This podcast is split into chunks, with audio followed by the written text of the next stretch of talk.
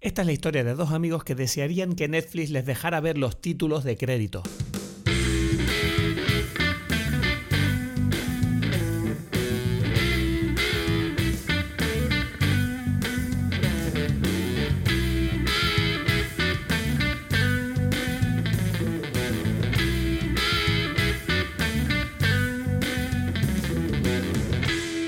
A todos, bienvenidos a Dime Pelis. Mi nombre es Cristos Gacielo, aquí desde Tenerife y estoy con. Con Edgar Aponte desde Berlín.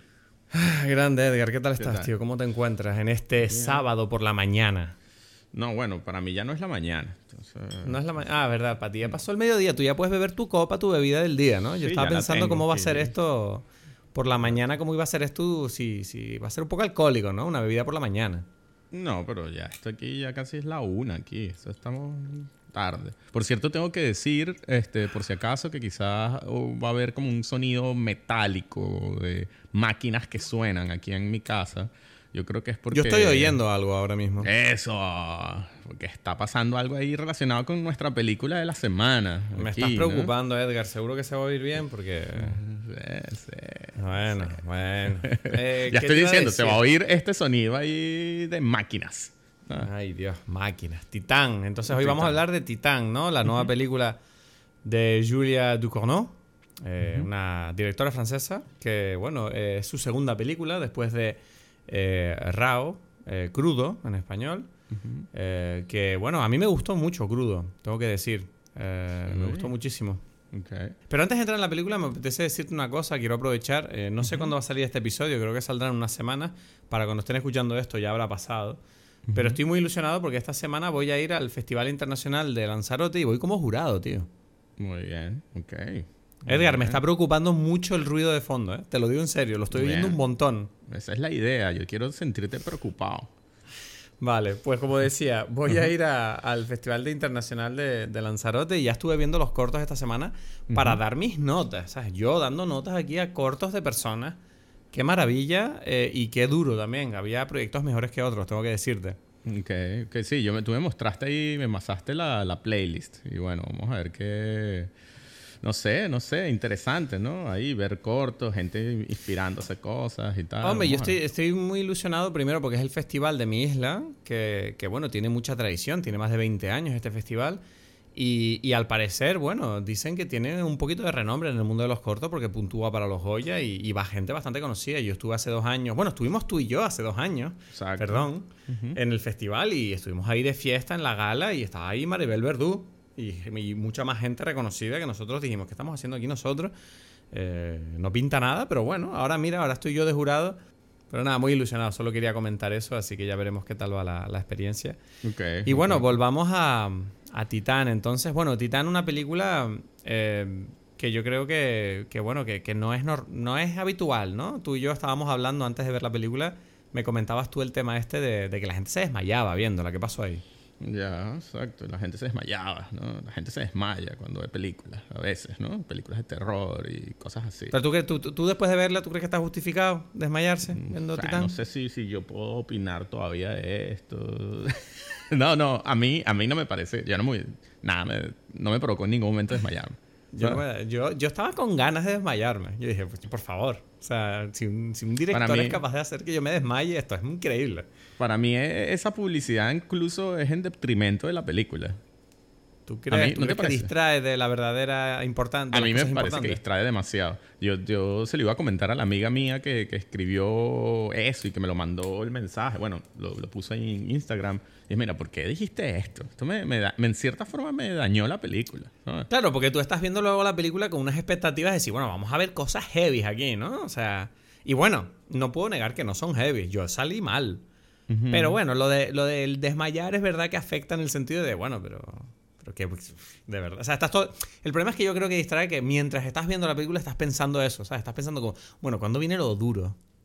Sí, no, no, eh, totalmente. O sea, para mí es en detrimento de la película. No debería haber, no, no sé, no, no forma parte de la publicidad que yo como director de la película, como alguien involucrado, quisiera darle. Porque yo- creo y- que, y- y- perdón, dime. que- creo que no, que confunde un poco, ¿no? ¿Y tú crees que a lo mejor esto también va en detrimento de la review? Porque a lo mejor ahora la gente dirá, bueno, yo quiero que me digan cosas heavy. Y no, me dijeron al principio del podcast que es... No, yo lo digo ya, no voy a mentir, no se van a desmayar escuchándote podcast. bueno, se pueden desmayar quizás si se toman el... Lo heavy es el trago que yo me estoy tomando ahorita, te lo digo desde ya. es verdad. Ahí sí se pueden desmayar, ¿verdad? ¿Qué te estás tomando? A ver, cuéntame. Me estoy tomando aquí un Dunlop. Es un cóctel clásico de los años 30. Y dije, bueno, me voy, pero dije, el nombre... Es como de los neumáticos, ¿no? Sí, ¿no? Un nombre de neumático en un cóctel. Y sabe un poquito así, además, ¿no? Son un poco como... Sí, es, es, un, es ron con jerez y un poquito de amargo de angostura, ¿no? Mm, bueno, yo, yo, tengo que decir que, mira, yo, yo, estoy bebiendo agua porque aquí son las once y media de la mañana, tampoco me siento preparado. Aunque yo me tomaría un cóctel a cualquier hora, pero bueno, hay que controlarse porque luego la gente te llama alcohólico. pero yo, yo creo que, mira, uno que encaja en esta película es el Corn Oil, que tú sabes que es mi cóctel preferido. Ya, ya, ya, ya. Yo lo sospeché, yo dije, pero ¿por qué no lo toma? Porque dice oil en el nombre. Primero porque dice oil en el nombre y luego está el corn, que no deja de ser un objeto fálico y el objeto fálico del corn es como el, el, cambio de marchas que ella utiliza ah. para lo que sabemos que lo utiliza. ¿No qué? ¿Para qué? El cambio de marcha. Bueno, ella utiliza la palanca de marchas para follarse a los coches. No, no, yo no lo vi eso. En tu, en tu, yo sí lo vi. Yo sí lo vi. de hecho, bueno, no sale, pero se asume porque ella está follando con el coche en los asientos delanteros y está sentado entre los asientos. No estoy de acuerdo. No estoy de acuerdo. Bueno, esto lo he leído en todas las reviews de la película. Ah, claro, bueno, porque la gente que hace review habló con Julia Ducarneau y les dijo, miren, yo no lo voy a poner en la película, pero se los voy a hacer ustedes para que ustedes lo escriban en sus reviews. No, vale, ¿qué estás hablando? No. Eh, pero ¿qué problema hay con asumir si ella está follando con el coche sentada en los asientos delanteros? Y está sentada en medio de los dos asientos. Eh, porque es una locura pensar que está utilizando la palanca de cambios como no, un objeto fálico o sea, lo podría, podría ser, pero podría ser cualquier cosa. Yo siento que, lo interesante. No, no, ya, ya, lo sé que podría ser cualquier cosa. Yo estaba haciendo ahora el chiste por el cóctel, pues. Claro, bueno, y yo también estoy haciendo como comentarios porque me parece interesante.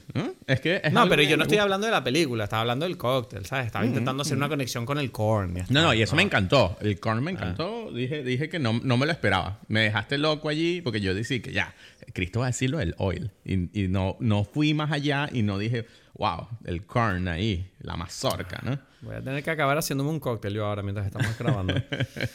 bueno, entonces, si te parece, vamos, ya, te veo calentito, así que si te parece, vamos a entrar en la película, voy a hacer la sinopsis y ya me comentas tú, como siempre, tus primeras impresiones. Exacto, dale. Bueno, Titán es eh, la nueva película de Julia eh, Ducournau, ganadora de la Palma de Oro en el Festival de Cannes de este año. Eh, es la segunda película de, su directora y trata de lo siguiente. Alexia es una mujer que tiene una placa de titanio injertada en su cráneo debido a un accidente de automóvil sufrido en su infancia. Ahora una reconocida bailarina tiene que darse a la fuga tras una serie de asesinatos que apuntan hacia ella. En su búsqueda por encontrar un refugio, se cruza con Vincent, un bombero que perdió a su hijo 10 años antes y con el que establecerá una relación que cambiará el rumbo de ambos. Muy bien. Esa sinopsis la, he escrito yo. O sea, está escrita por mí, no la, busqué en internet. Eso, eso está mucho mejor que, las cosas que te, que te, lees por ahí. No, no, le creas a esa gente las cosas que yo escribo. bueno, coméntame, entonces, me gustaría saber tus primeras impresiones de la película. no, a mí, a mí, a mí me... Em, hace poco, hace como unas semanas vi Raw y pensando en que iba a ver esta película, ¿no? Porque ya me estaba llamando la atención y Ro tenía muchas ganas de verla desde hace mucho tiempo, desde que salió en realidad, y no sé por qué no se había dado la oportunidad. Y, mm, y Ro me encantó, ¿no? Dije, wow, esta película me sorprendió y entendí también por qué la gente podría decir, bueno, es que en la película la gente, en la de Titán, la gente se desmaya. Porque viendo Ro tú dices, ok, esto ya entiendo por dónde van los desmayos. Pero, mm, pero en esta película entonces eso no pasó. O sea, no, yo no sentí esas, esa cuestión de ese ambiente de, bueno, aquí esto estamos viendo algo tan rudo. Es, es, rudo, pero no... O sea, yo me esperaba otra cosa. Ah, para mí sí es ruda la película, sí es dura. no, es, pero yo me esperaba, o sea, por el tema, o sea, digamos que la gente no se, no se desmaya porque, porque, yo qué sé, un papá es malo con la hija, sino porque... Ya, pero bueno, olvidémonos del desmayo por un momento. y, yo te digo, o sea, lo que tú me decías antes de que es una película que provoca hablar, es yo tengo eh, estoy de acuerdo contigo porque sí que yo viendo la película yo sentía, es que esta película tiene un toque muy de festival. O sea, no sé si tú entiendes lo que quiero decir.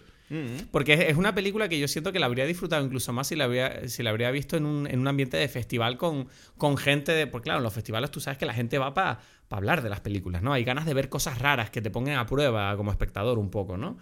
Y yo siento que esta película obviamente encaja perfectamente con, con ese ambiente eh, y, tengo que decir que eh, tú decías que, no es una película tan ruida. Yo creo que es una película muy desagradable. Eh, y, creo, y creo que decir eso es un cumplido, porque creo que en parte es la intención. O sea, que decir, esta película no está hecha para que tú te sientas a gusto. Quieren que tú estés... Hay sensación. O sea, quiero decir...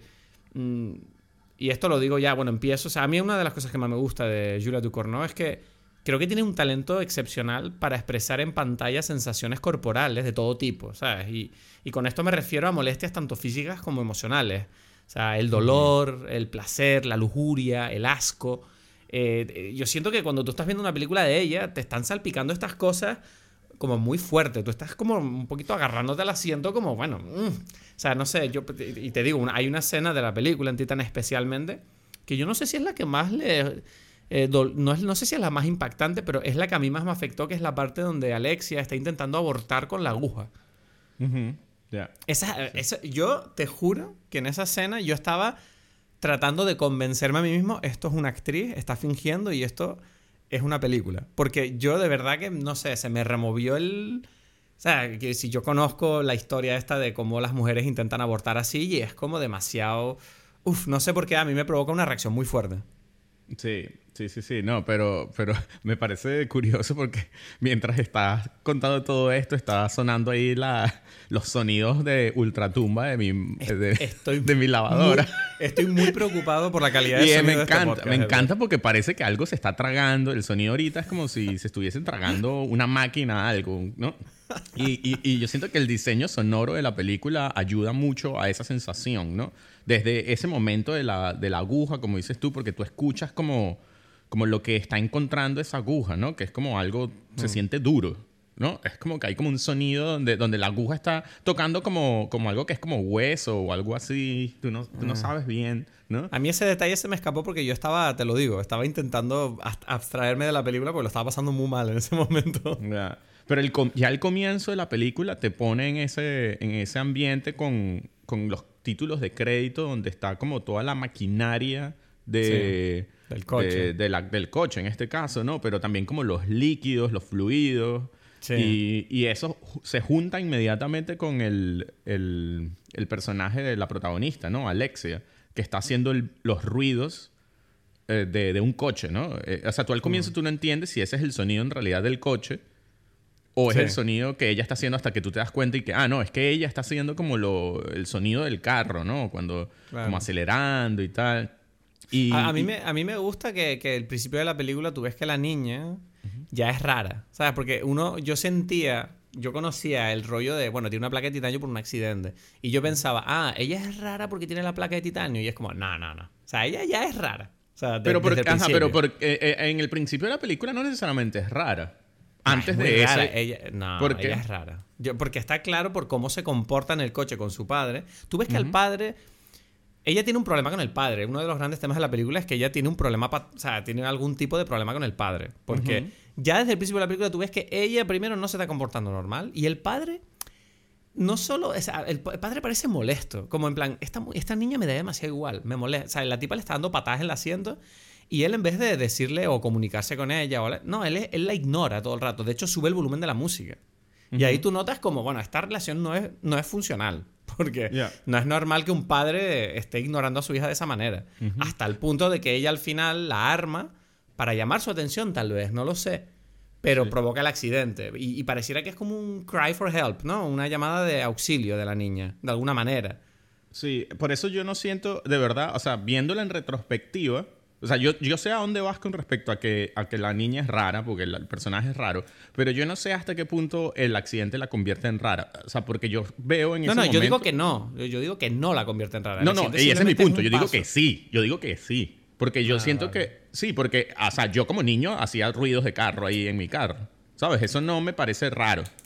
Entonces, que el papá sube el volumen Eso, eso, o sea, eh, la película empieza y simplemente ya está haciendo el sonido del carro y ella está como, mm, mm, ¿no? Haciendo el, como que, nada, imitando el carro, ¿no? Pero entonces tú culpas al accidente de todo lo que ella hace en la película, entonces. Porque yo no. No, no, no lo, o sea, no de todo, no lo, o sea, no lo sé. O sea, Porque para mí el punto de la película es que ella tiene un problema de no ser aceptada ni por su padre por ser como es, ni por la gente mm. por tener la parafilia sexual que ella tiene. No. Entonces es como que una em, niña que está buscando su lugar y lo encuentra con este bombero. O sea, sí y no. Es decir, o sea, yo siento que eh, siento que, que em, la película no, yo no veo la, el, al principio, no necesariamente porque es una niña, no es sexual estar cosa. O sea, vamos a ver, ella está haciendo esto. Sexual es solo una de las cosas, pero solo digo que, que todo lo que ella se convierte no nace del accidente, es lo que yo quería decir. Es que, es que yo siento que ahí viene, hay cosas que no sabemos, ¿no? De la película, de la historia, digamos, ¿no? De la película.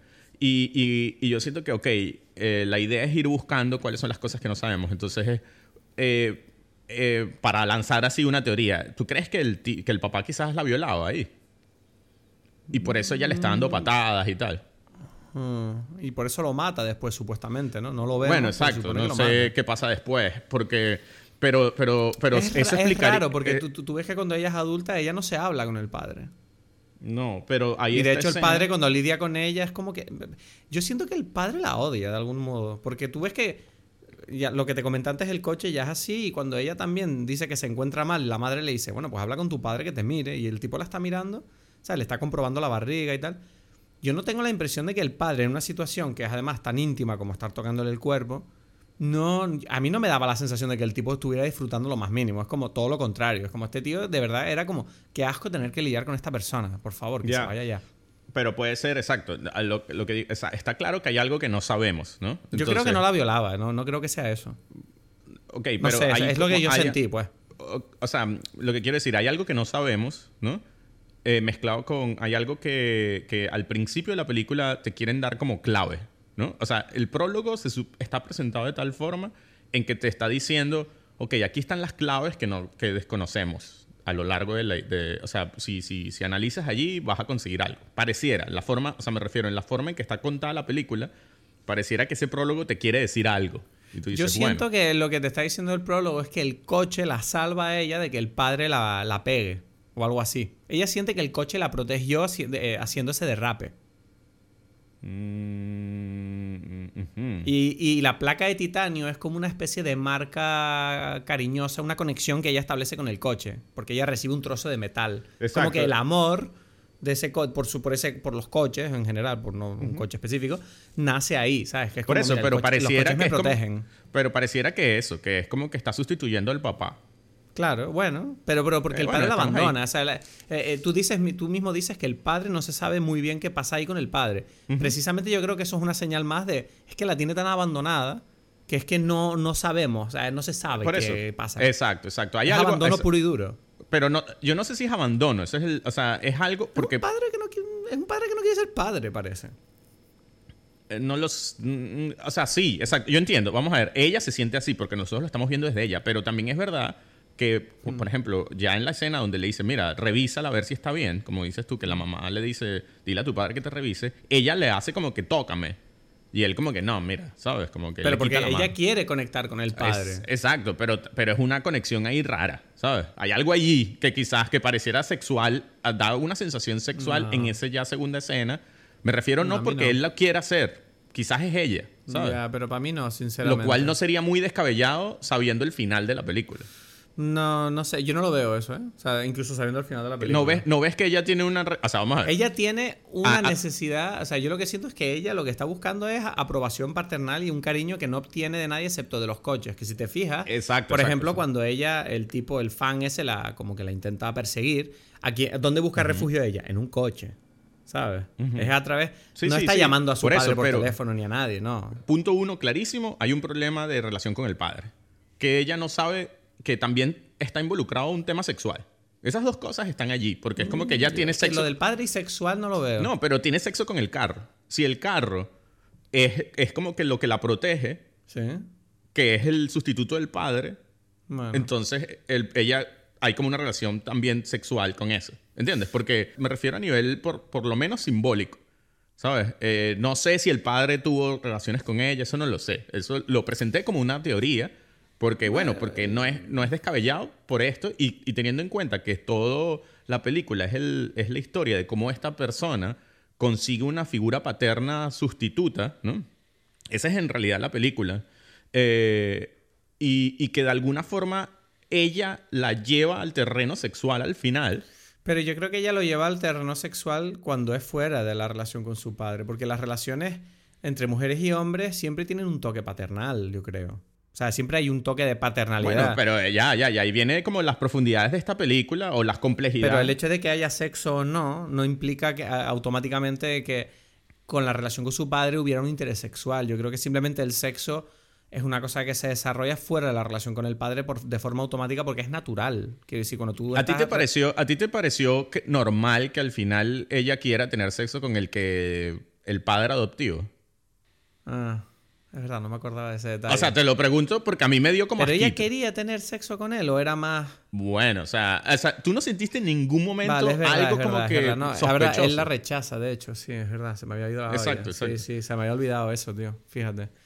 O sea, Ah. o sea, me refiero, no sé, hay algo raro. Esa parte Sí, a mí, eso me dio, a mí me dio asco también, eso sí, recuerdo. Pero claro, el problema es que como los avances de ella los corta él tan rápido, es verdad que ese detalle como que se me desa... Porque luego de repente la relación de ellos vuelve a ser familiar, en, cuando ella empieza a dar a luz. Entonces, Bueno, no sé, empieza como ya besándose en la boca y tal. ya, es verdad, no me acordaba de ese, es verdad, es verdad. No, uf, ¿ves? Tengo, qué mala memoria tengo. Vale, vale. Es verdad que ahí no te puedo negar que es extraño, entonces. Es, es como- Pero ves, ahí es donde lo que te digo siempre, eh, lo que te digo siempre. Es lo que te dije antes, que Julia Ducournau es una experta en navegar estas sensaciones que ni siquiera tienen por qué ser legítimas. Es, es todo incómodo. Es como ese ambiente siempre de hasta dónde puede llegar una sensación, eh, in- ¿sabes? Eh, po- po- poco, no sé, es que no sé cómo describirlo. Se me, se me, se me ocurre poco agradable, ¿no? Es como ella busca la incomodidad en todo. O sea, y, y quiere, y quiere Sí. explorar qué significa que tu cuerpo esté en esta posición tan incómoda, tanto física como emocional. Es rarísimo. Sí, y yo siento, pero precisamente ahí es donde hay algo que no me gusta tanto, digamos, de Titán, Ajá. que es que, así como tú dijiste eso de que tiene como un toque de festival, eso para mí tiene, eso le da como puntos negativos en mi cabeza. Sí, como sí, que, puede ser. Y, y, y, y parte de esa emoción de festival es porque yo siento en Titán un poquito como, como que, ¿qué hago aquí para, para, para incomodar? ¿no? No, no, lo que tú estás sí, escribiendo, como que poco- sabe hacer eso muy bien. Sí, y yo siento que en esta ¿no? película, exacto, en esta película se nota un poquito como la búsqueda de algo perturbador.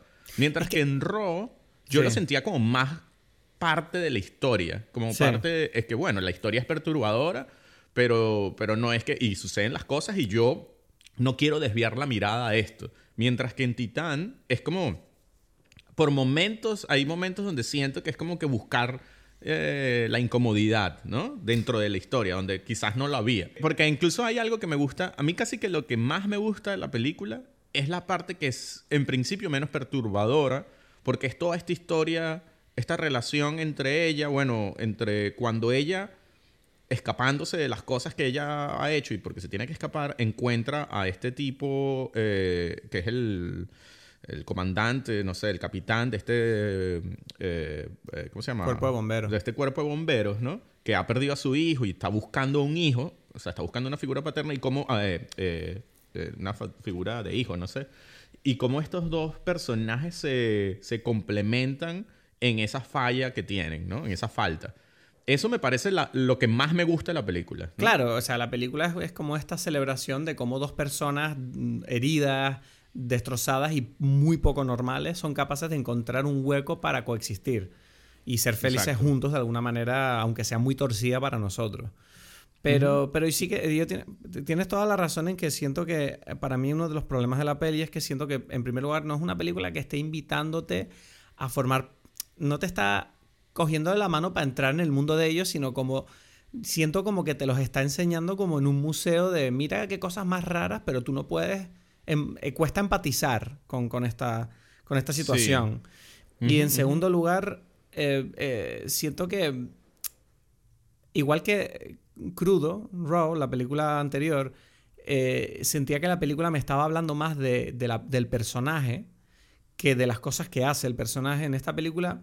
Siento que hay como una celebración de los cuerpos, ¿no? Y de todo lo que significan y sienten, pero que creo que eh, ahoga el simbolismo de todo lo que intenta contar porque es demasiado como específica y detallada y al mismo tiempo es demasiado general como para expresar la intensidad de la relación de estos dos personajes. O sea, siento que es como hay una, hay una ambigüedad todo el rato que siento que nunca se concreta y a mí personalmente hace que viendo la película yo estaba todo el rato como, bueno, es que no sé qué estoy viendo, no sé cómo debo... Claro. Todo el rato estoy como, vale, estoy confundido todo el rato. Esto es normal que ellos, ella estén... ¿Qué es este cuerpo de bomberos tan raro? ¿Por qué nadie parece normal aquí?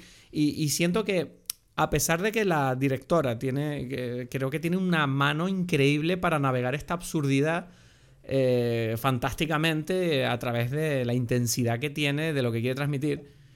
Mm, sigo pensando que, claro, la, experiencia de ver la película para mí personalmente, no sé si es que soy una persona que soy demasiado eh, poco transgresor mentalmente como para verme cómodo en esta cosa que estoy viendo.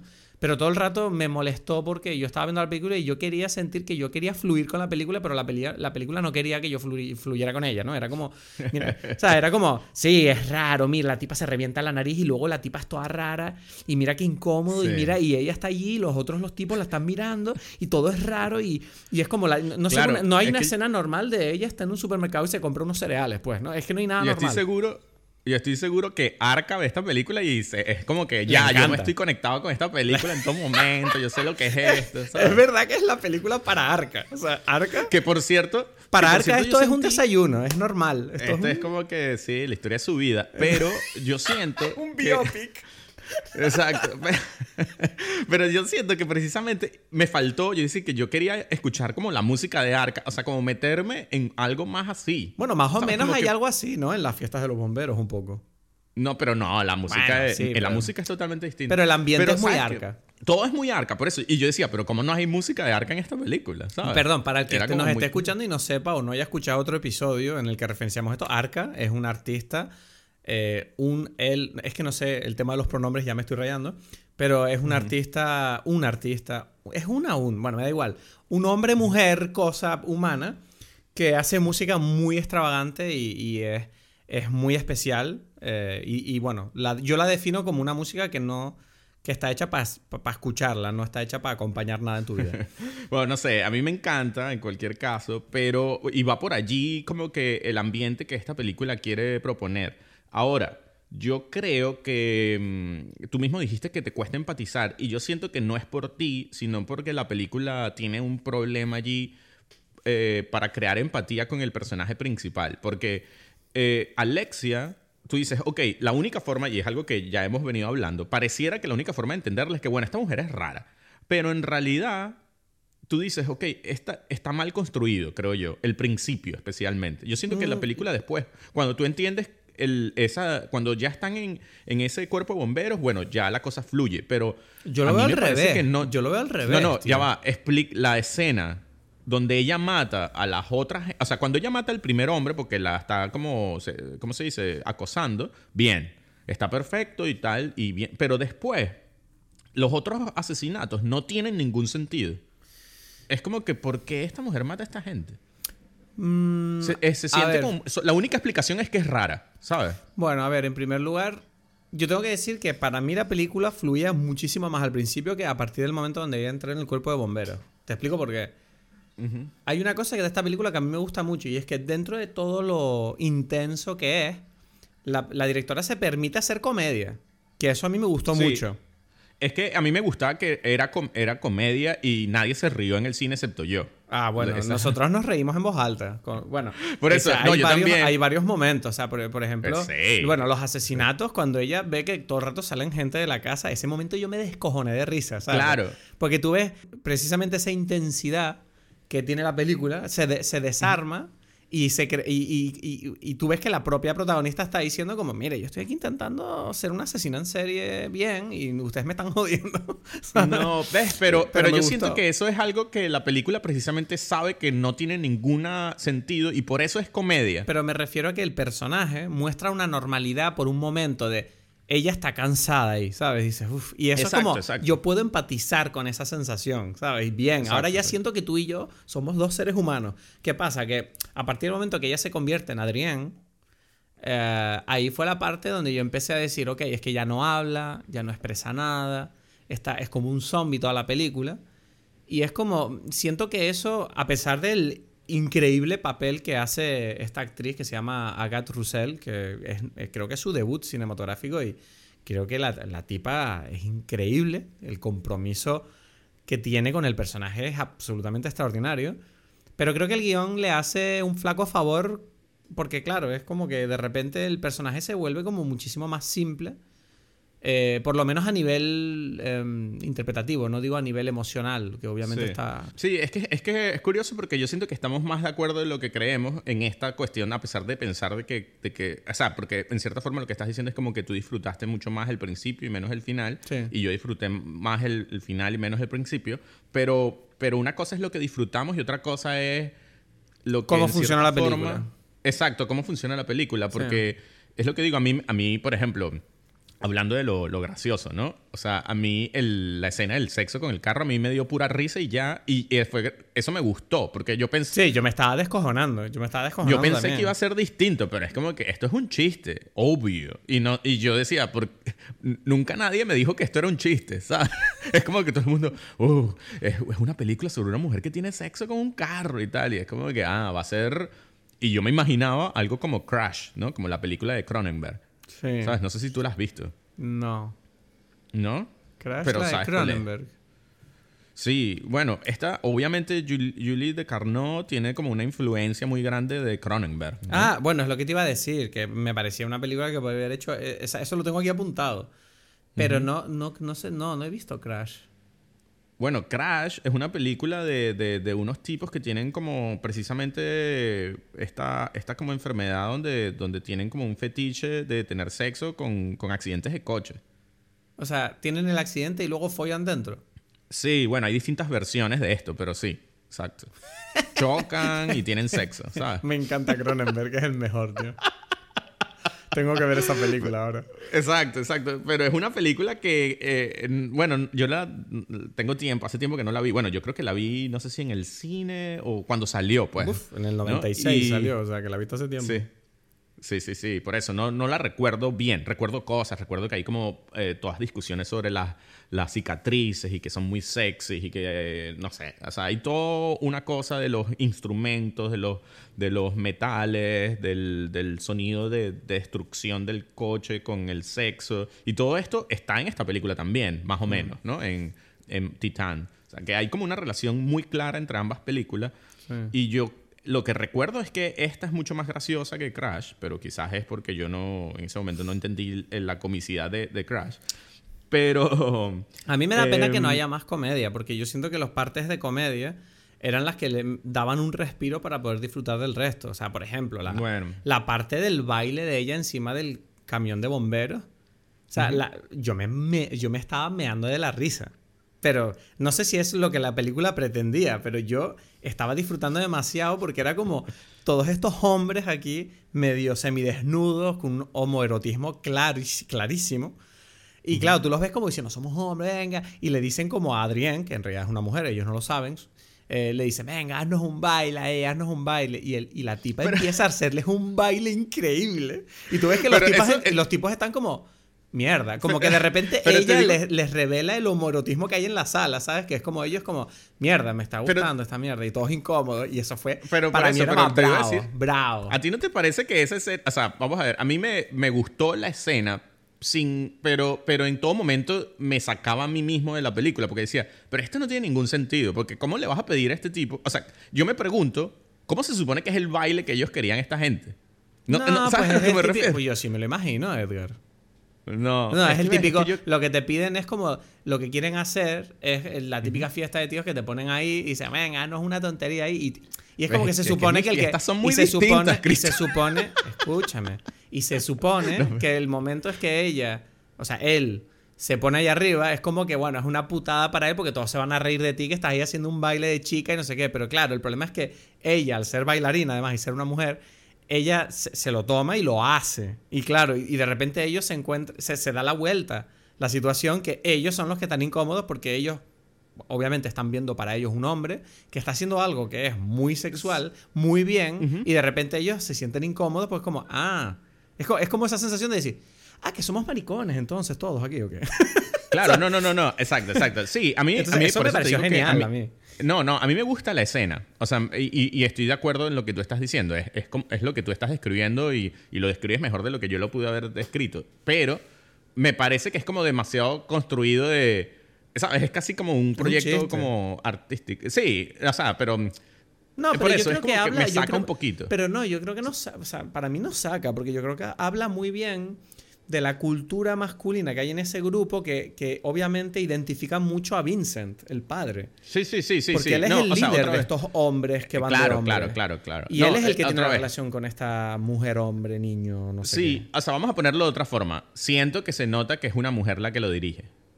¿Entiendes? Eh, por- porque. mm, ¿En qué sentido? Porque, el- porque lo siento como un poquito como que, bueno, este es, así como las mujeres dicen que los hombres hacen como momentos y son como male gays y hacen como una cosa y que, mira, eh, mujeres así juntas no son así. Es un poquito así. ¿Sabes? Otra vez. Yo no, no, quiero, yo no estoy de acuerdo mal. contigo. Yo sí creo No, no, que los hombres va, es que hacemos no- esas cosas. ¿Cómo? Yo sí creo que los hombres se comportan de esa Ah, manera. no, bueno, yo nunca he estado en nada parecido a esto. Es que, es que no sé cómo. Es que ¿Te refieres es a la fiesta de bomberos de bailar todos sin camiseta? Sí, esta forma de esta fiesta de bom- O sea, es como algo demasiado. Y otra vez, no está mal. Pero porque la película yo creo que está diciendo que hay Es una película. eso- hay- Otra- es- es que- yo creo que la que quiero- no, quiero- no, pero yo creo que la película está diciendo claramente que aquí en esta fiesta de hombres algunos de estos tipos son gays seguro. Y los otros, no lo sé. para Lo- algunos es un chiste y para otros es un chiste, pero que en realidad por dentro están contentos del ambiente. Puede ser. Lo que quiero decir es lo siguiente. Es como que estoy contento, no quisiera que la película fuese distinto. O sea, es que es como algo más sutil, ¿sabes? Es algo que, que- o sea, es es una sensación que quiero expresar. A mí me parece que la película tiene todo el sentido que sea así. Además, esta es una película donde al final esta mujer tiene, está embarazada y tiene un hijo que es un hijo un carro, ¿no? O sea, no es verdad nada de lo que pasa en esta es un película. niño ¿no? coche, lo llamo yo. Exacto. el niño carro. Y este. Es es decir, que no. Yo no me tomo nada de esto en serio, sino como todo simbólico. Y, y- pero digo que como que se nota que hay como una energía simbólica en- desde el punto de vista como femenino. Porque es lo que digo. la- la- el estar en el, en el salón de bomberos. Esto, que es obviamente. O sea, por ejemplo, yo, yo nunca había entendido que hay como toda una idea de los... O sea, para mí, en Venez- desde de- viviendo en Venezuela, la idea de los bomberos como el ejemplo de masculinidad siempre me parecía algo como muy ra- gracioso porque no es así, ¿sabes? Es como que de estos países, quizás, ¿sabes? Como... eh, bueno, los bomberos yo no sabía sí- que sí eso era tienen así. esa imagen aquí, sí. Exacto, exacto. Entonces digo, es verdad que la tienen, ¿no? Pero bueno, es una exageración en la película también. Claro, claro. O sea, la Todo- película no, eso- no- no pretende ser un documental reflejo No, no, de por supuesto. realidad. Es lo que dije. eh, estoy, empecé con decir que hay el niño carro, ¿no? Para decir que yo estoy consciente de todo esto y no quiero que sea de otra forma. Simplemente que quizás yo como hombre, en esas cosas, ha- había como momentos así como, otra vez, como, como imagino que sucede para ciertas mujeres, que se ven, que ven momentos representados Sí, en sí, películas. sí. De esto que dicen y que, ah, pero esto no es así. Y da igual, porque no tiene por qué serlo, porque es lo que, ese es mi punto, ¿no? Pero, y es lo sí que lo digo, es, ¿eh? creo Yo que es una de las escenas que más me gustó, ¿sabes? La, de, la de los bomberos. Pero igualmente te digo que yo para mí sí lo es. O sea, yo no sentí en ningún momento que estos hombres no fueran realistas. O sea, yo dije, esto, esto No, yo no, no, sí no. lo veo. Sí, o sea, es- no es los hombres, no es ellos, sino como que dónde están y cómo están. Y es algo así. Pero no bueno, sé eso forma parte de la incomodidad de todo. Por eso te digo yo que la Exacto, parte de exacto. los bomberos me era muy incómoda porque yo decía, pero esta gente puede salir del cuartel. Esta gente vive solo aquí. Esta- ¿para qué? Bueno, Para- bueno, porque el cuartel parece una cárcel, ¿sabes? Es como tú ves Eh, eh, a, mí me, como un a mí me militar. encanta, me- y por eso, y ese es otra vez, eso es el momento que a mí más me gusta de la película. Todo lo que está relacionado con los bomberos y todo esto. Me, me parece genial en este mundo otra vez, que no tiene, y por eso te digo, no tiene ningún sentido, pero tiene porque es simbólico, que el baño de este Vincent sea rosado. O sea, en el cuartel de bomberos hay un baño súper rosado, no es un poquito, ¿sabes? Es el baño más rosado del mundo, ¿sabes? Y es como que, que- ¿qué le pasó a estos bomberos ese día? ¿Sabes? Y como, no, pero aquí en el baño es Pero donde nos cogemos. También, también es eso. A mí me gusta que la película te está forzando esa idea de, mira, ¿por qué no rosa ya? ¿Por qué no...? qué No, no. da? A mí me gusta. Está claro que no es no es eh, casual, pero... No, no, no eh, lo es. Pero yo sí estoy de acuerdo en que representar... O sea, yo te voy a decir la verdad, ¿vale? Yo no me di cuenta... O sea, lo de que el baño era rosado no era algo que a mí me llamó la atención hasta ahora, que me lo acabas de nombrar. No.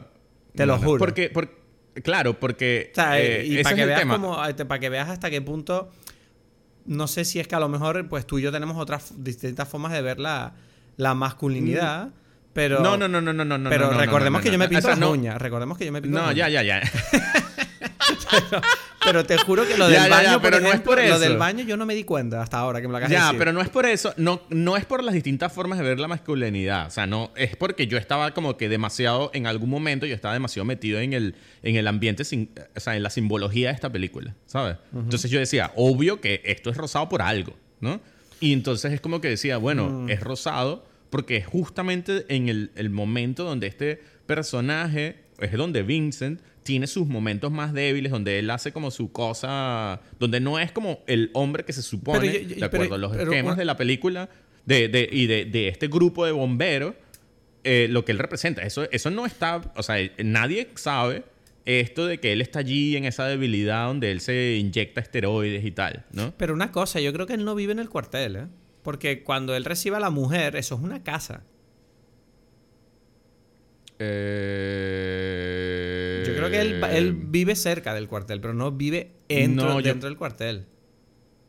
Pero ella está en el cuartel. Mm, No lo sé. Alexia está en el cuartel. No lo sé. O sea, Yo porque- que no. Bueno, esos son detalles que da igual, en el fondo. Pero... Da igual, pero, pero eh, es que yo siento que la casa no representa. O sea, si es una casa, eso no está nada claro. Es decir, o sea, al- a, los, al- a los Pero porque la propia película está- Esto es la misma zona. Es porque, eh, digamos, porque la casa es una extensión del entorno de este personaje que es. Él quiere ser lo más masculino, lo más macho posible. Ese es como que este personaje representa eso, ¿no? Pero yo creo que más que, más que ser macho, yo creo que él está luchando con la, con la vejez. Más que la masculinidad. Claro, pero es una versión que está relacionada con la masculinidad. Sí, entiendo, pero...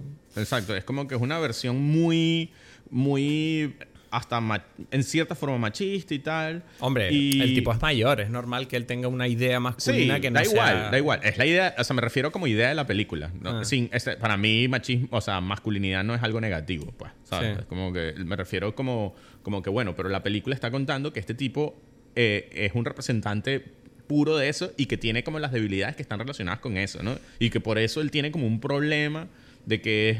Y, y- y en cierta forma, aquí te hago una pregunta. Es que hay varias preguntas que a mí me llaman la atención. Venga, di. ¿Tú crees que, que él sabía que ella estaba, que, que Alexia era su hijo o no? O sea, cuando la escena en que, en que ¿Me le abren y le la dicen, pregunta mira, o la vas a decir? Yo, yo sé qué escena estás diciendo.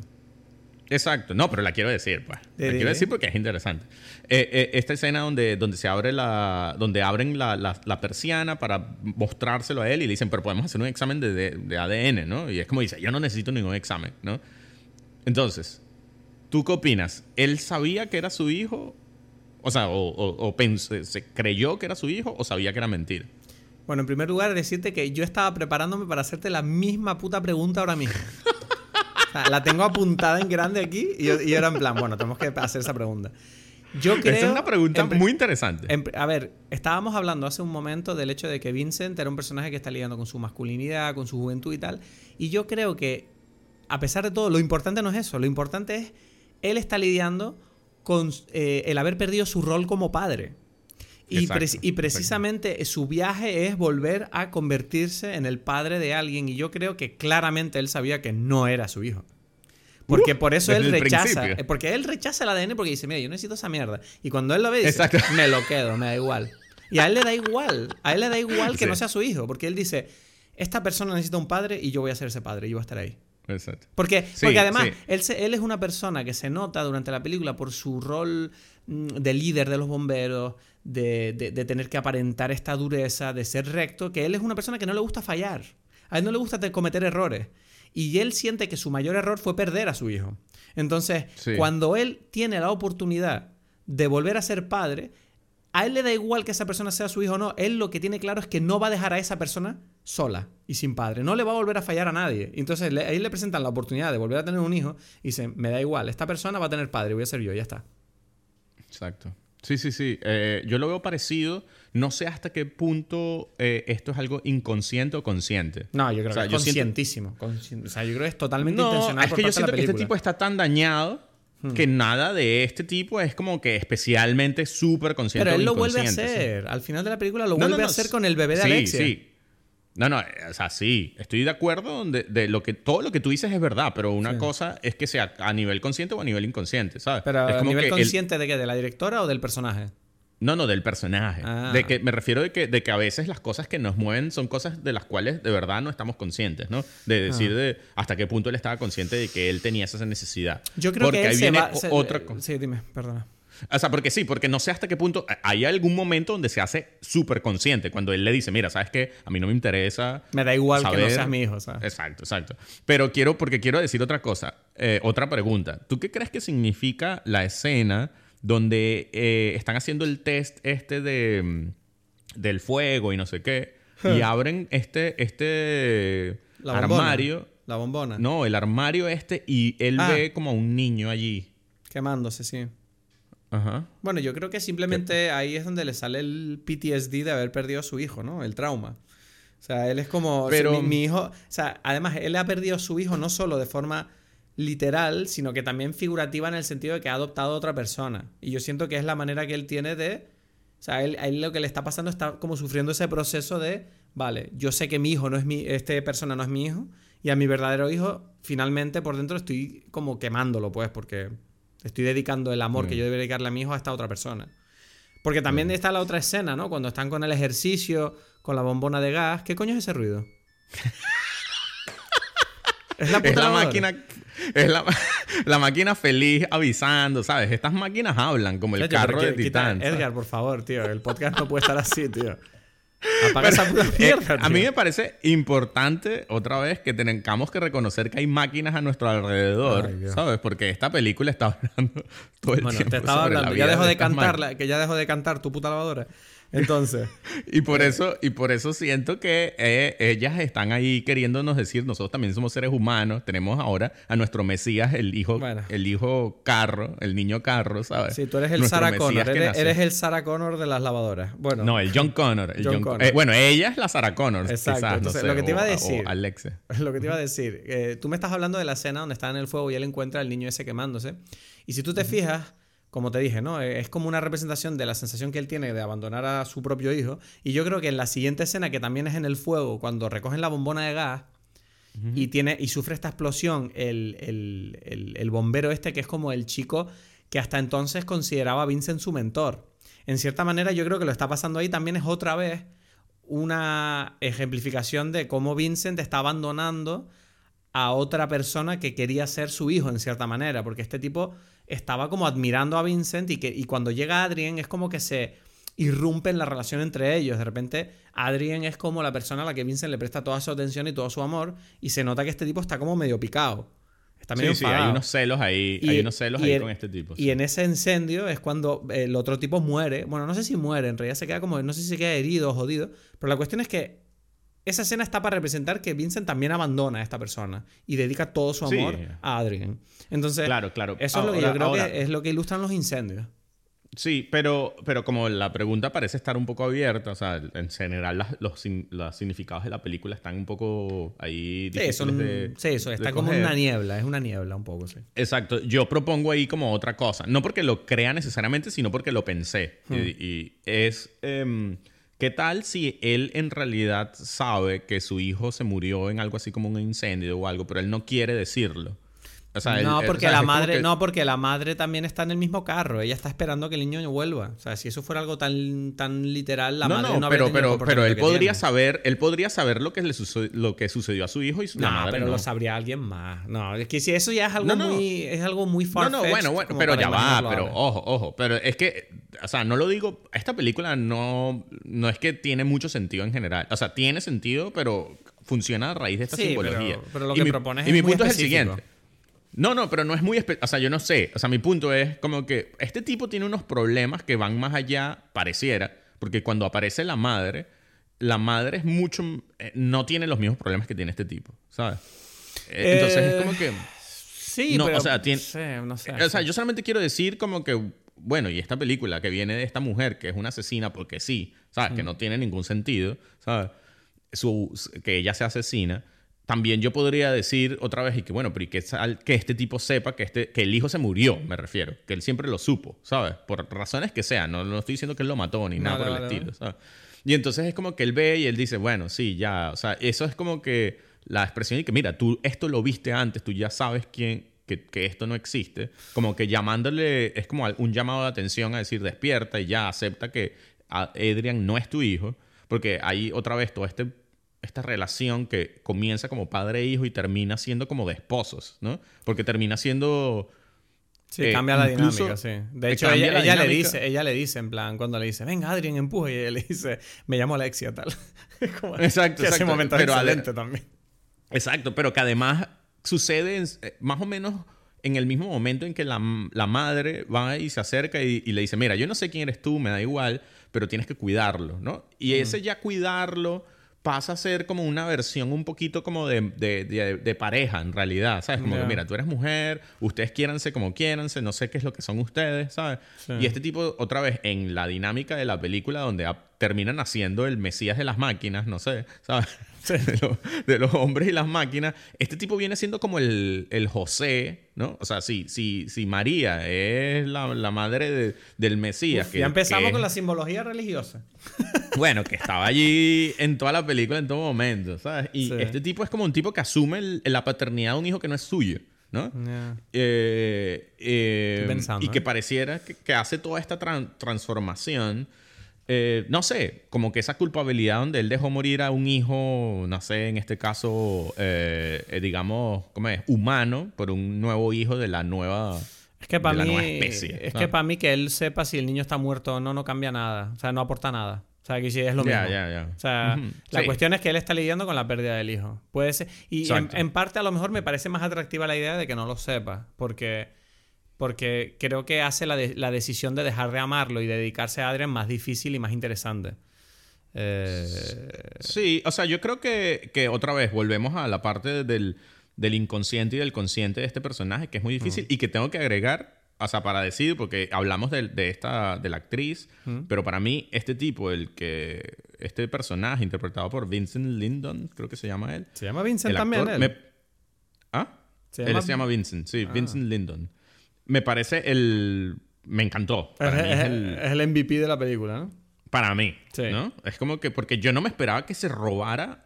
O sea, porque yo estoy viendo como la película que- en donde todo te dice que esta mujer es su protagonista y, y es como que el personaje principal. Y de repente aparece este tipo y su mirada, todo, su lenguaje corporal, ¿no? Que es como que es viejo, pero está ahí como que luchando con esa cosa de que soy, tengo músculos y. Y además tiene como un, algo como cariñoso, ¿no? De- Sí. Es de- como tierno, tiene una, ter- tiene una ternura. una ternura me, uf, me, me impresionó. ¿sabes? Sí. Eso es como que lo que más me, me robó de, de toda la película. Y creo que mi escena favorita, dije, dije que era lo de los bomberos, pero en realidad no. O sea, esa está quizás la segunda, el baile de los bomberos. Creo que la primera es la escena donde donde él le donde tienen ese momento que es otra vez gracioso El de que bailan. No, donde, donde él le, le dice, le- la guía a salvar a, esta, este tipo que está, o sea, cuando él... Ah, hay como un- sí, lo del un- el tipo con la sobredosis y la madre que. el tipo que con la sobredosis y la madre. Que también, que también es graciosa la escena. Por eso te dije que, que eso es como que es como que la mezcla perfecta de este de esta cosa, de esta emoción que, que tiene esta película. Porque, ok, de acuerdo a esta película, esta mujer es una asesina y este tipo la está como que enseñando a, a hacer lo contrario, ¿no? En vez de quitar vidas, como que salvar vidas, ¿no? Sí, eso y, es verdad. sí. y está, y está haciéndolo con esto de que la, mar- la Macarena es como una vaina muy absurda, ¿no? Sí. Pero como que dulce y. Pero tiene y es un profundidad, momento sí. donde- exacto, donde estos personajes conectan y es donde en cierta forma pareciera que ella decide como que, bueno, ya, yo me quedo con este tipo, ¿sabes? Puede ser, sí. Sí, sí, tienes razón. O sea, eso no lo había visto así, pero tiene todo el sentido del mundo, yo creo. A mí me, me gustó eso, me gustó mucho porque sentí esa emoción que era como que, wow, esto es raro, porque es como algo absurdo, un poco asqueroso, pero un poco gracioso, ¿no? Que, que es difícil de lograr, ¿no? En una película. Esa, esa mezcla de cosas, ¿no? Y y creo que allí es como que esa semillita para mí que después, o sea, a partir de ese momento fue donde yo después empecé a disfrutar más todo esto que estaba pasando de la película, este nuevo mundo, ¿no? Donde dices, bueno, están en esta cosa de bomberos y, y toda esta cosa que ya hablamos, ¿no? Sí, no sé, a mí me, te digo, todo lo que comentaste de la ternura de Vincent creo que encaja perfectamente con todo este tema que le interesa tanto aparentemente a Julia Ducournau, que es como estas, estas dualidades constantes de, de, incomodidad, ¿sabes? Como este tipo que a la vez parece chungo, pero en realidad parece buena gente, pero lo expresa de una manera a lo mejor muy agresiva, pero al mismo tiempo es muy justo. Es como, mm. me, me, encanta que es verdad que el, el mayor cumplido que creo que se le puede hacer al guion es que los personajes desde luego no son nada planos, ¿sabes? Todo el rato te sorprenden con sus comportamientos. Y, a mí eso me encanta, eso es una cosa que yo siempre busco en las películas. Me gusta ese tipo de, de, de, personajes y de sensaciones y de, y de, y de humanos, ¿no? Pero tengo que decir, y ya, bueno, entrando en la recta final, ¿no? De esta opinión de la película, eh, yo te voy a decir que a pesar de todo, yo creo que esta película entra en el baúl de las películas que yo creo que no voy a volver a ver jamás. Porque, porque fue... No, tío, porque es, de esas películas que yo digo, vale, este viaje fue muy duro y no me apetece repetirlo. Y menos sabiendo para dónde vaya. O sea, que decir, porque cuando yo veo la película... Eh, esta película, el único motivo que me hace seguir para adelante es como, bueno, quiero saber a dónde va esto. Pero una vez que yo ya sé a dónde va esto, ¿para qué quiero yo someterme es dura de ver. A mí me se, hizo, se me hizo muy dura y es, como dije, me pareció una película desagradable. Ahora, sigo pensando que es un cumplido, porque creo que es más o menos la intención de la película es que tú tengas esa sensación y sientas esas cosas y te pongas en contacto con, con esas partes de tu cabeza que, que tienen esta, estos receptores, ¿no? Pero, a, pero, a, nivel personal no me, no me interesa, pero a nivel personal no lo disfruto, nunca lo haría de forma voluntaria si no fuera porque no sé qué es. Ok, pero te pregunto, ¿a ti te, provocaría repetir eh, Raw, por ejemplo? Raw sí, pero porque Raw, te lo dije antes, siento que la, película está muy bien eh, encausada dentro del viaje del personaje, que es la chica esta que está lidiando con su pubertad al mismo tiempo que con su con esta filia, llámalo como quieras, ¿no? Esta eh, pasión por comer carne humana. Y siento que las dos cosas bailan de una manera muy interesante. Porque es medio Pero aquí en esta película no pasa eso y entonces es como que es más desagradable. No, yo no sé, no sé si... O, no más desagradable, no. No, yo creo que es, más, menos satisfactorio. Eh, pues es eso, más, eso. exacto, exacto. Y es menos satisfactorio no a nivel de que de satisfacción personal, sino a nivel de satisfacción narrativa, me refiero. O sea, yo siento que, que Titán es una película que tiene muchas cosas buenas, pero que es un poco desordenada, caótica y y mm, como mm, no, no, bien estructurada. Mientras que Raw parece que todas las cosas eh, suman, ¿no? Donde, donde todas las emociones, todas las situaciones que, que, pasan, todo lo que eh, envuelve la película hace una experiencia que tú digas, ok, a pesar de que a mí me parece mucho más fuerte Raw, o sea, es decir, yo en Raw entendí que había como momentos donde alguien se pudiese desmayar, mientras que en esta película en Titán, ahora si te pregunto, tú dices, ¿dónde se desmayó la gente? ¿Tú, tú qué dirías? Ah, yo diría que... Yo no lo sé. Sí, yo sí me lo imagino. Tanto en la parte del... De la, a mí te digo personalmente, la parte de ella, el intento de aborto, me dio uf, muy, muy duro. ¿Sabes cuál fue la parte que a mí más que me pareció que yo no quería ver? ¿Cuál? ¿Cuál crees? la de cuando ella se, se, quiere partir la nariz. Esa era la parte ah, donde dije, yo no... Eso, eso, yo, yo creo que aparté los ojos de la pantalla. Exacto, exacto. Esa creo que es la parte más fuerte. Pero eso te dice ya, ok, pero eso es algo que tú lo cuentas y dices, ah, bueno, es fuerte, pero no es tan fuerte como las escenas más fuertes de Raw. No, yo creo que es de las más fuertes esa. No, no, sí, pero me refiero a nivel de, lo que tú estás contando. Tú le dices, yo le digo a Maresi que mira, esta mujer se rompe la nariz y es como que, ah, ¿y qué? ¿Y la gente se desmaya por eso? No sé, es como que es algo, ¿entiendes? Bueno, pero eso no deja de ser un cumplido a la calidad de la directora que se acaba de transmitir. Sí, es muy buena quitando eso. Pero mi punto es que yo siento que eso es lo que confunde de la película, que la película no, es tan... Pero la película, yo, creo, que lo que desmaya es el embarazo. la parte del embarazo es muy... Las partes del embarazo son muy duras.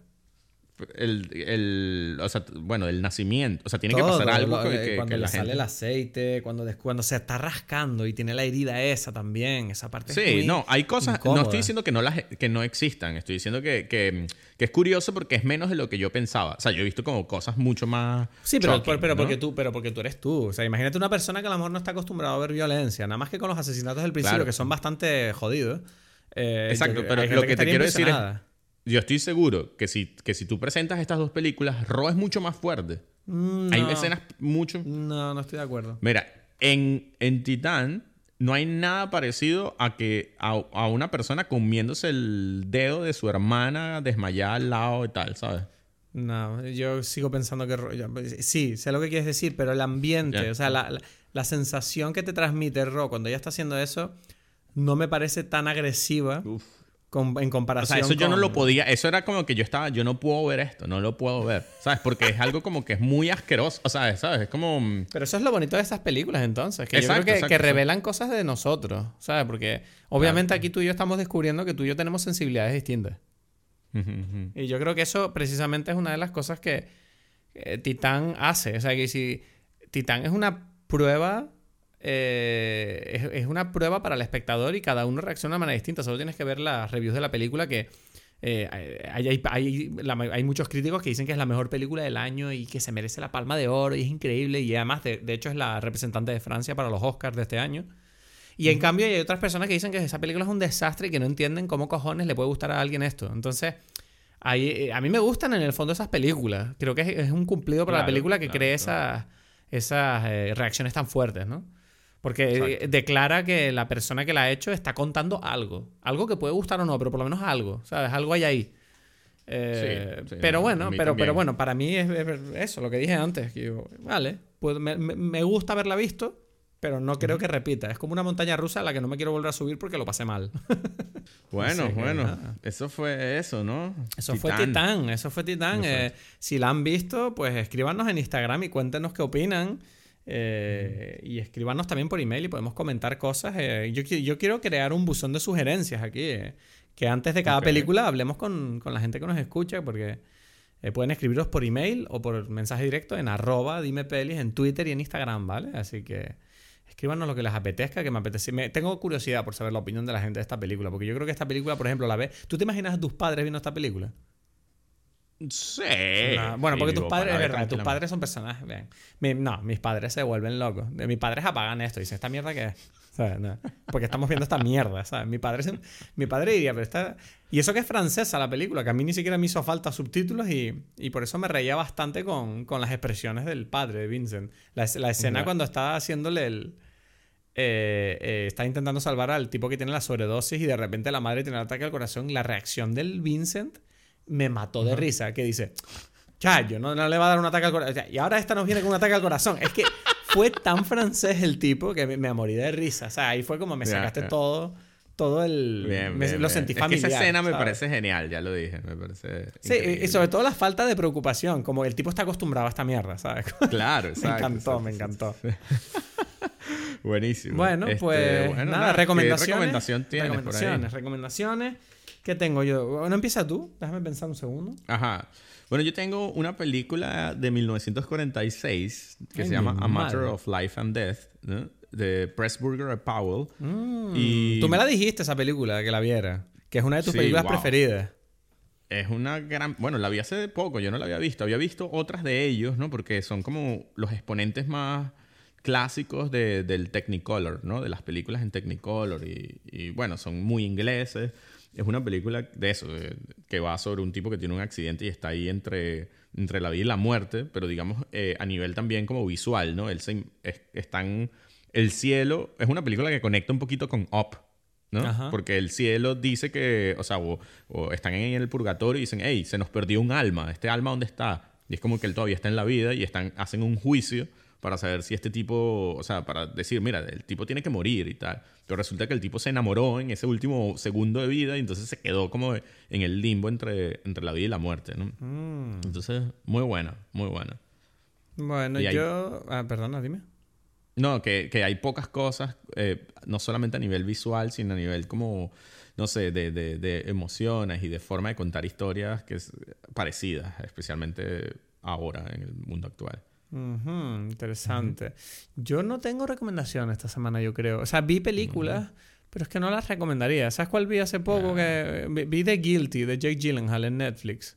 Yeah. Que tenía ganas y... eh, o sea, no es mala la película, pero es como una película que no es hablable. ¿Sabes? Es de Netflix, pues. Es que, ¿sabes que lo estaba pensando cuando la vi? Dije, a esto es lo que se refiere Edgar con una película de Netflix. Es una película que cumple su cometido, te entretiene, Exacto. pero no te cambia la vida, sino que te, es como, no pares, sigue viendo más cosas. Exacto, exacto. Es ¿Sabes? y yo creo que, yo creo que aquí, aquí acabamos de tocar lo que, lo que hace Netflix, ¿no? Que es como, nosotros no queremos películas que la gente piense demasiado porque si piensan, tienen que parar la reproducción y dejan de ver contenido y nosotros perdemos dinero. O sea, queremos hacer películas lo suficientemente buenas como para que estén entretenidos, pero que no... Pero, que, que- pero tenemos que destruir a Dime Peli. Yo creo que Netflix quiere destruir esto que estamos haciendo tú y yo ahora mismo, ¿no? De estar una hora hablando de una puta película. Ellos lo que quieren es que, que veamos las películas, nada más. No, Sigan viendo, venga, que sea, vean cosas. a menos que. Dime Peli esté en Netflix, ¿sabes? Eso sí les interesa. Y No, que bueno, sí. ahí escuchando Bueno, Dime noso- Peli. Nosotros, todo, y- tú sabes que si mañana Netflix nos da dinero, nosotros le mamamos el huevo a Netflix y nos vendemos como putas. O sea.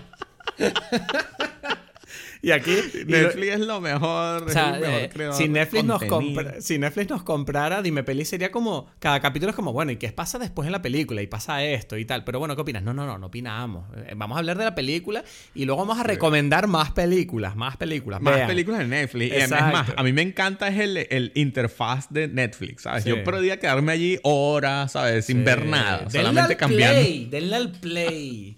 No, una cosa, oye, una cosa que me molesta mucho de Netflix y que de verdad que creo que debería, no sé si se puede hacer, pero es el tema este de dejen de quitar los créditos.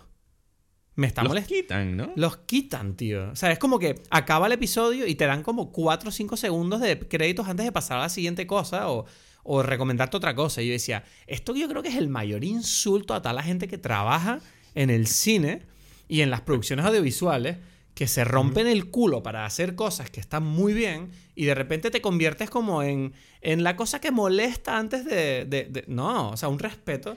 A ver, yo no voy a mentir, tampoco es verdad que yo me vea todos los créditos de todas las películas que veo, pero cuando a mí me gusta una película, si me gusta mucho, es verdad que muchas veces me gusta mirar los créditos. Digo, Pero es que, o sea, lo que Siempre- digo, por lo menos que tengas la opción. Pero es que Netflix Exacto. casi ni siquiera te la da, ¿sabes? es que no, eh, te lo eh, quite y eh, ya. no hay una opción para parar eso, creo. No, lo- no estoy seguro, tengo que mirarlo. Pero es molesto. Y eso no me gusta nada y creo que representa bastante bien lo que tú dices de, de esta cultura, ¿no? Netflixiana de, de venga, a ver cosas y ya, y da igual quién las hizo y por qué, da igual. Tú sigue viendo cosas, cállate, no te interesa, Exacto, ¿sabes? exacto. Y eso no me gusta tanto. Pero también tengo que No. decir que Netflix no es, no es el demonio tampoco. O sea, yo creo que Netflix hace No, cosas buenas, pero- ¿eh? Ojo. Pero bueno, nos, nos estamos riendo, nos estamos metiendo con Netflix porque obviamente ellos van a escuchar este podcast y se van a joder. Exacto. Bueno, tío, pues. Bueno, nada. Titán, vamos a, vamos a ver cuál será A la próxima película, no lo sabemos todavía, así que. No. Nos adentramos Vale. en, en, la, en la niebla ahora, el próximo episodio, no se sabe. Exacto. No se sabe. Venga, tú, dale un abracito para la semana que viene. Igual. Bueno, muchas gracias por estar una semana más con nosotros. Recuerda que puedes escribirnos sugerencias, opiniones, lo que sea, arroba dimepelis en Twitter, en Instagram y por email a dimepelis.gmail.com.